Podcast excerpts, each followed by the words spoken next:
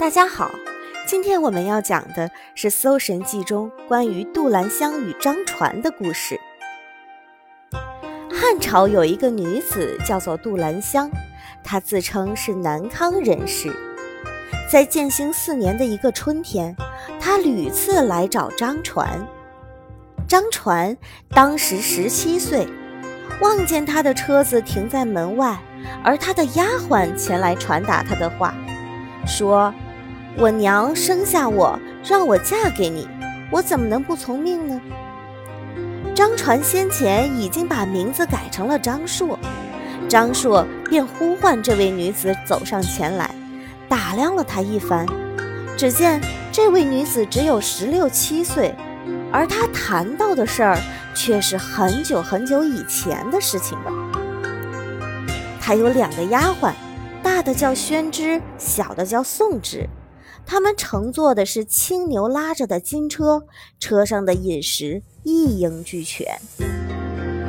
小姐作诗说：“我母亲居住在神山，经常游览九重天。羽毛一丈婢女池，不到仙境庸。”飘飘车轮送我来，难道嫌恶人世间？与我共处幸福多，如若嫌我祸在前。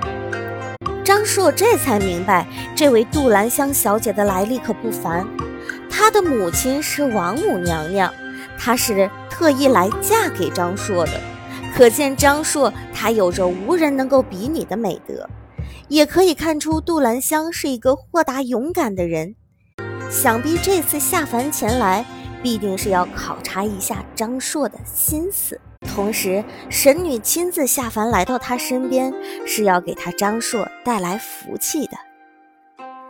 又一年的八月初一，杜兰香又来到了张硕身边。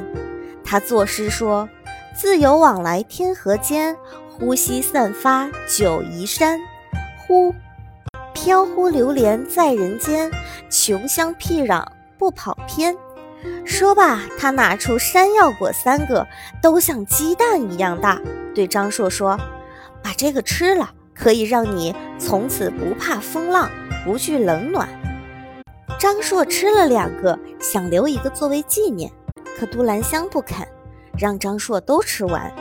他又对张硕说：“我本来要给你做妻子。”感情可别疏远了，是因为现在年命不相合，其中稍微有点不和谐。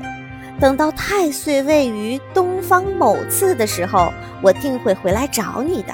听了神女这样说，我们知道神女这次到访带来了三个仙果，可见她对张硕的关爱和爱护之情。而张硕吃掉了两个仙果，想要留一个，可见他心里也是想着兰香的。此时郎有情，妾有意，只是时机还未到。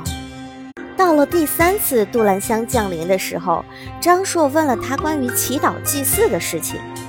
杜兰香说：“消魔就能治好疾病，祭祀太多并没有好处。”于是，杜兰香把药物称为消魔，送给了张硕。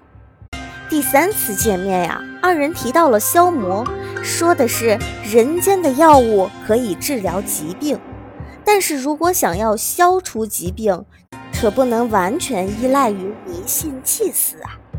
这也告诉我们现代人要杜绝迷信，相信科学。好了，今天我们的故事就讲到这里。如果喜欢我的故事，就请继续关注我吧。